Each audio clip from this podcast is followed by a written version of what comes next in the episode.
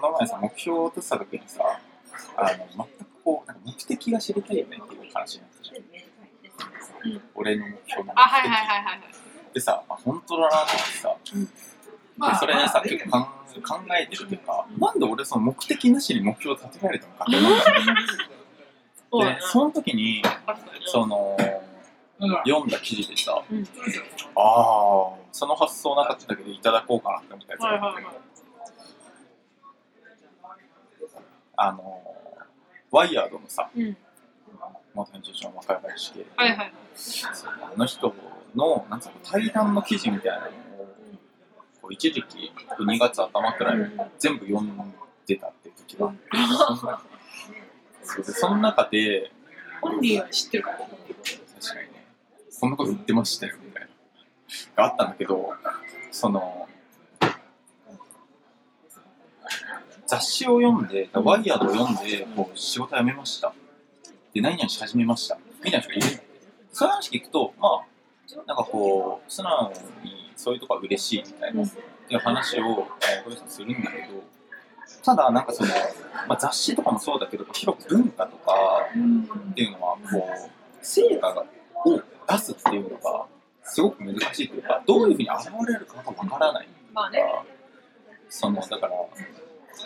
経済の論理に当てはめにくいっすっていう話があって、だからその、それはあの、もっと広く文系学部の縮小とかっていう文脈の中に、こう、なんか紐付けられて話されてるんだけど、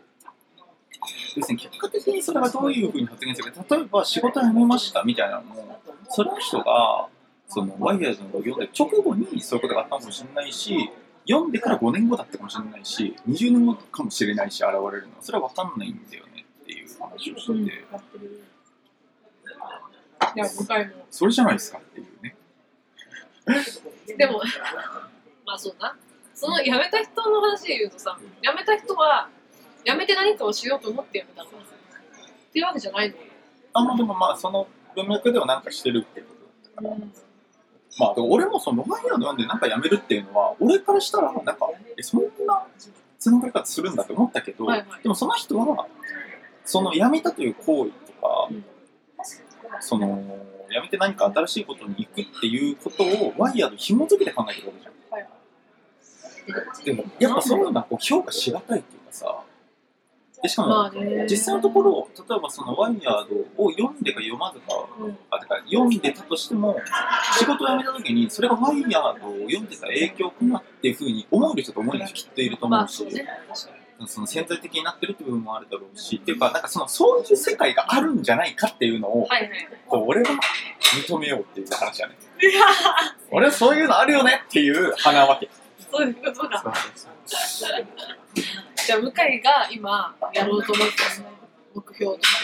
かが、いつ発言してくるか。そうです。わからんと。しかもなんなら、その逆のこともあるわけじゃん。なんかさっきの、そのシビリア鉄道乗ろうとかっていうのは、あ、ラングザマーだと思うんだよね、みたいな話は、そうラングザマー読んでる時にもちろんそんなこと思ってないし、今だって俺勝手に紐付けてるわけじゃん。まあそうだよね。っていうみたいな感じで、もうすでに、そのなんつうの、こう何かしらのこう、きっと何かに行ってるっていう途中なのかもしれないみたいな、そういう捉え方しかできないんだよね。まあ確かに。むしろさ、なんか目標を立てるときに、目的こうなりたいからこういうことをしますって考えるのは、まあ、合理的というか、うんなんだろう。だけど、それ以外のところのなんか偶然、あの時のあれが実はこんなところで生きてたっていうのは自分も気づいてないけどみたいなことは、まあ、大いにあると思うが、思うがそれにしてもすごいよね、逆に。目標目的なしに目標を立てるってすすごい。まあ、普通そうか。そうだと思うんだよね。それでなのかを正確に解明されてないちょっと止めるか。もうすごい、グツグツだよね。煮込み、煮込みすぎたよ。そうだよね。あの、私はあの損得感情まあ、どっかでできてるちょっと一個だそれとちょっと関係してるというか、どうした？あの、まあ、分野もあると思うけどさ、その、こう、目標を持ってこう計画を立てるとか、まあ、目標を作るとかっていうのはさ、全然あるっていうか、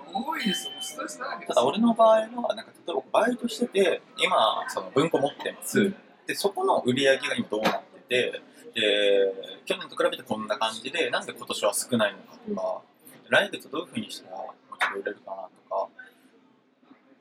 っていうこととか、あとはさ、来月の新刊も全部知ってるわけよ。はいはいはい。だからそれをどんだけ入れるかとか、入荷する数とか、あとそれを入荷したら場所をこんだけ開けなきゃいけないとか、まあ、とか言いながらも、こう、なんか新しいものしか置いてないわけじゃないから、うんフェアやる分の場所を何にするかとか、まあ、それも4月だしなとかさ、そういうことを考えたりするみたいな。ちょっとずつこう時間が、こう、なんていうの、こうずれながら先に進んでるわけよ。はいはい。仕事しながら。うんでまあ、今、だいたい4月半ばくらいのことを考えながらバイトするわけ。っはいはいはいはい。ていうことが仕事にあると思う。うんうん。そうだな。で、っていうことを、なんつうの、こう、ちょっと自覚したのよ、この前。その仕事をやりながらふと。あ、そうそうそうそう。あ、なんかちょっと先のこと考えてんな、みたいな。だからこんなことを今まで考えたことなかったし、うんバイトして。って思って、で、それで、店長に、店長、どのくらい先のことを考えながら仕事してるんですか？今話した。やつ全部言って、言ったら店長が、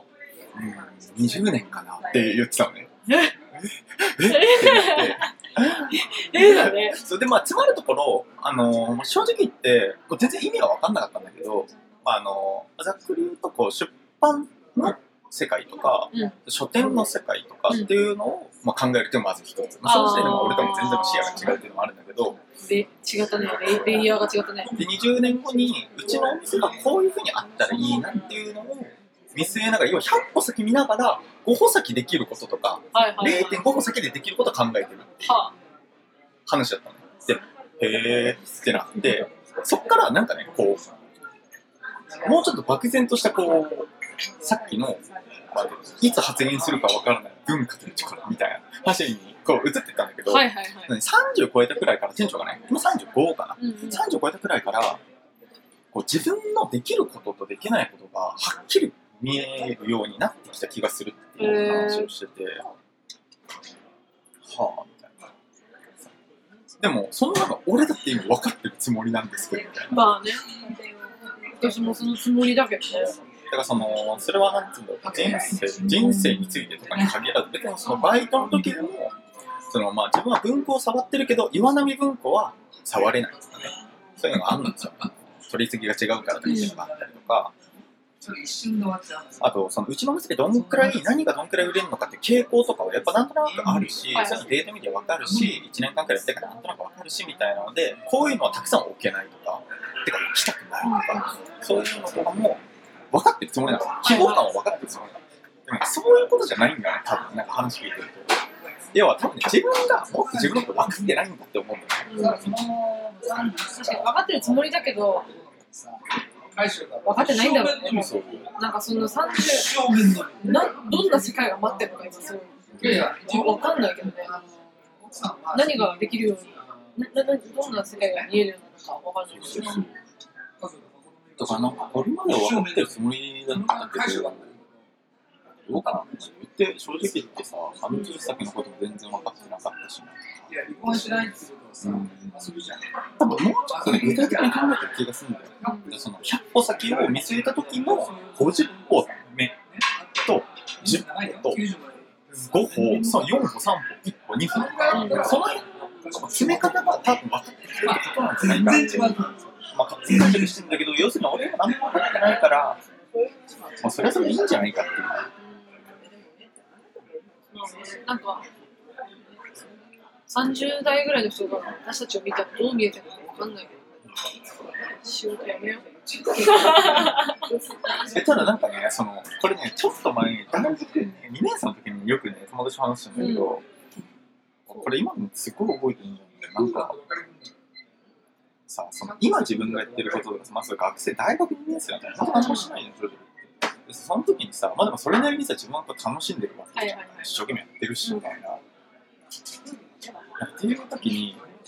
いやーなんか、この1年はこんな感じでさ、みたいな。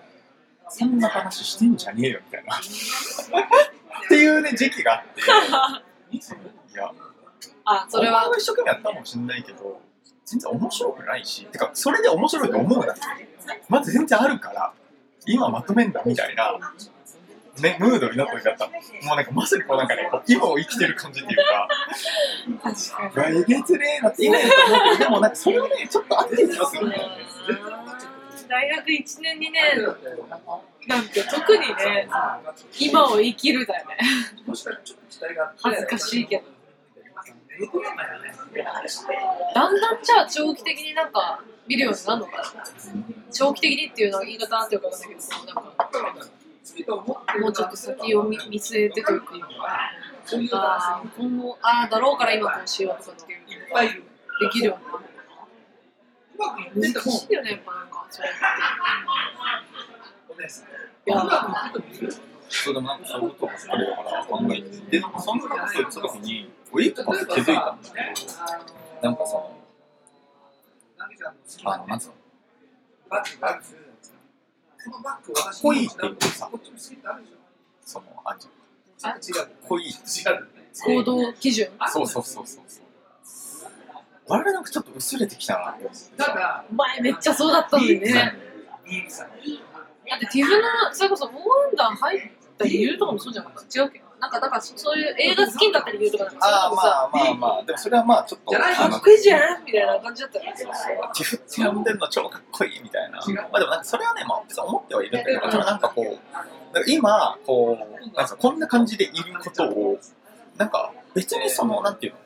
昔から、昔からって、まあ大学生の時から、全然知り合もう別にそういうふうになってもいいんじゃないかなっていうのはうん思っては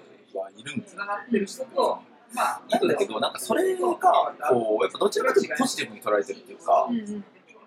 今は別にそういうわけでもないっていうか、あ、そうなんです。なんつうの別にかっこいいとは思ってないし、そのでその仕事してる人がかっこいいっていうふうに思ってるわけでもないし、なんかあんまりね、なんかそのものを考えるときにかっこいいっていう、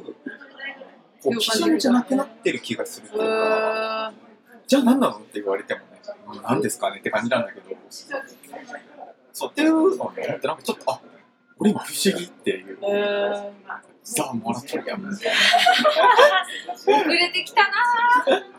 やでもそうだね。確かに向井は前からそうだったけどね。向井はっていうかでも少なからずみんなそういう部分はあると思うけどね。